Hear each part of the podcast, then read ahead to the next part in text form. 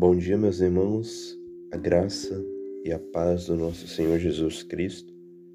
Vamos meditar na palavra de Deus, agora no capítulo 4 de Provérbios, no verso 1 ao 9. O título dado pela Sociedade Bíblica a esse capítulo é Exortação Paternal. Ouvi, filhos, a instrução do Pai e estais atentos para conhecerdes o entendimento. Porque vos dou boa doutrina, não deixeis o meu ensino. Quando eu era filho em companhia de meu pai, tenro e único diante de minha mãe, então ele me ensinava e me dizia: Retém o teu coração as minhas palavras, guarda os meus mandamentos e vive. Adquire a sabedoria, adquire o entendimento e não te esqueças das palavras da minha boca, nem delas te apartes não desampares a sabedoria, e ela te guardará. Ama-a, e ela te protegerá. O princípio da sabedoria é adquire sabedoria. Sim, com tudo que possuis, adquire-o com o entendimento. Estima, e ela te exaltará. Se abraçares, ela te honrará.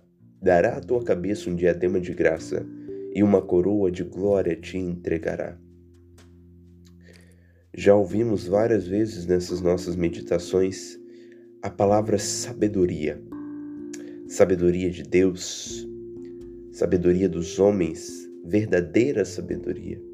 Agora, nós vemos a verdadeira sabedoria sendo ensinada do avô para o pai, do pai para o filho. E a primeira lição importante que creio que essa passagem nos ensina é o dever que nós temos de ouvir as instruções dos nossos pais. E aqui fazemos um link com o mandamento de honrar pai e mãe.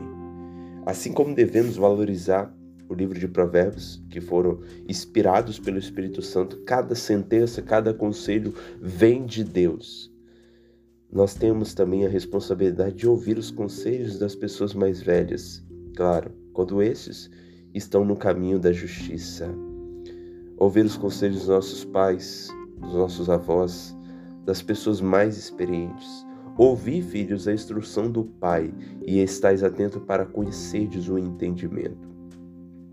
No Antigo Testamento, e também percorre por toda a história da humanidade, né? História bíblica a, o ensino de geração era muito importante, era muito praticado. Tanto que Deus ordenou que o povo de Israel inculcasse as palavras nos filhos, ou seja, coloque, se possível, dentro da mente o entendimento, a sabedoria. E aqui Salomão está ecoando exatamente essa verdade. Que verdade? Essa verdade de que os filhos devem aprender com os pais. E assim também nós precisamos ter em mente. Vivemos em uma era que os filhos não conversam com os pais, os pais não conversam com os filhos. Hoje, a escola ou o mundo ensina mais os filhos do que os próprios pais. Então, aqui nós vemos a importância que temos de valorizar os conselhos que são dados pelos nossos pais, honrando a eles. São conselhos bons e dignos de, de observância. Versículo 2: Porque vos dou boa doutrina, não deixeis o meu ensino.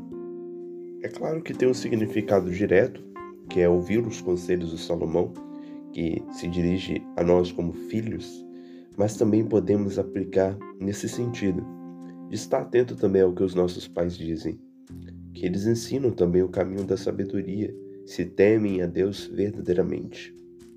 Segundo lugar, vemos nessa passagem a importância do ensino domiciliar, do ensino em família. Olha só, quando eu era filho em companhia de meu pai, tenro e único diante de minha mãe, então ele me ensinava e me dizia. Olha, nós vemos aqui um cenário em que Davi está ensinando a Salomão, ensinando o quê? Retém o teu coração as minhas palavras, guarda os meus mandamentos e vive. Adquire a sabedoria, adquire o entendimento e não te esqueças das palavras da minha boca, nem delas te apartes. Seja o pai ensinando ao filho o caminho da sabedoria. E aqui temos também essa lição, porque, como já dito, hoje muitos pais terceirizam a educação dos filhos. Os filhos não aprendem tanto com os pais como antigamente. Os filhos aprendem com os canais do YouTube, pervertido muitas das vezes por besteiras e trivialidades. As crianças aprendem com os próprios coleguinhas de escola que aprendem com o mundo. Então nós estamos vivendo um tempo difícil. Precisamos voltar para as Escrituras e aprender que as Escrituras ensinam que os pais devem inculcar a palavra de Deus nos filhos e os filhos devem estar ouvindo atentamente isso. É uma tarefa de todos, tanto dos pais quanto dos filhos, de aprender, de ensinar o caminho que agrada a Deus. Os antigos ensinavam com diligência os filhos e isso se passava de geração em geração. Os filhos devem aprender a sabedoria com os pais, porque senão estarão aprendendo a sabedoria do mundo. É claro que tem pais que não temem a Deus, mas aqueles que temem a Deus têm muito a ensinar aos seus filhos. E em último lugar,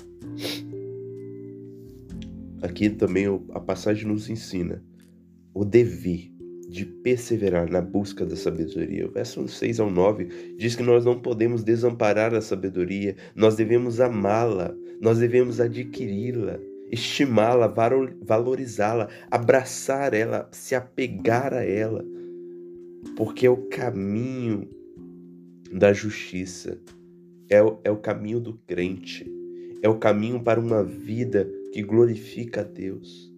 É o caminho que nos levará a se afastar do pecado, nos levará a agir, a agir com compaixão para com as pessoas, nos levará a conhecer a Deus. Vamos adquirir a sabedoria, vamos ler as Escrituras, meditar na palavra de Deus, Vamos memorizar, se possível, a palavra de Deus. Vamos, com toda a nossa força, adquirir. E o texto diz no verso 7: Com tudo o que possuis, adquira o entendimento. Meu irmão, leia a Bíblia, leia livros bons, mas lembre-se que a maior distância é da mente e o coração. Não apenas leia para encher a mente, mas medite para preencher o coração. Essa é uma verdade que precisa ser dita. Não adianta nós lermos, não adianta nós ouvirmos um sermão. Você pode ouvir três, quatro, cinco sermãos. É preciso, com tudo que possuímos, adquirir para que o entendimento desça ao coração.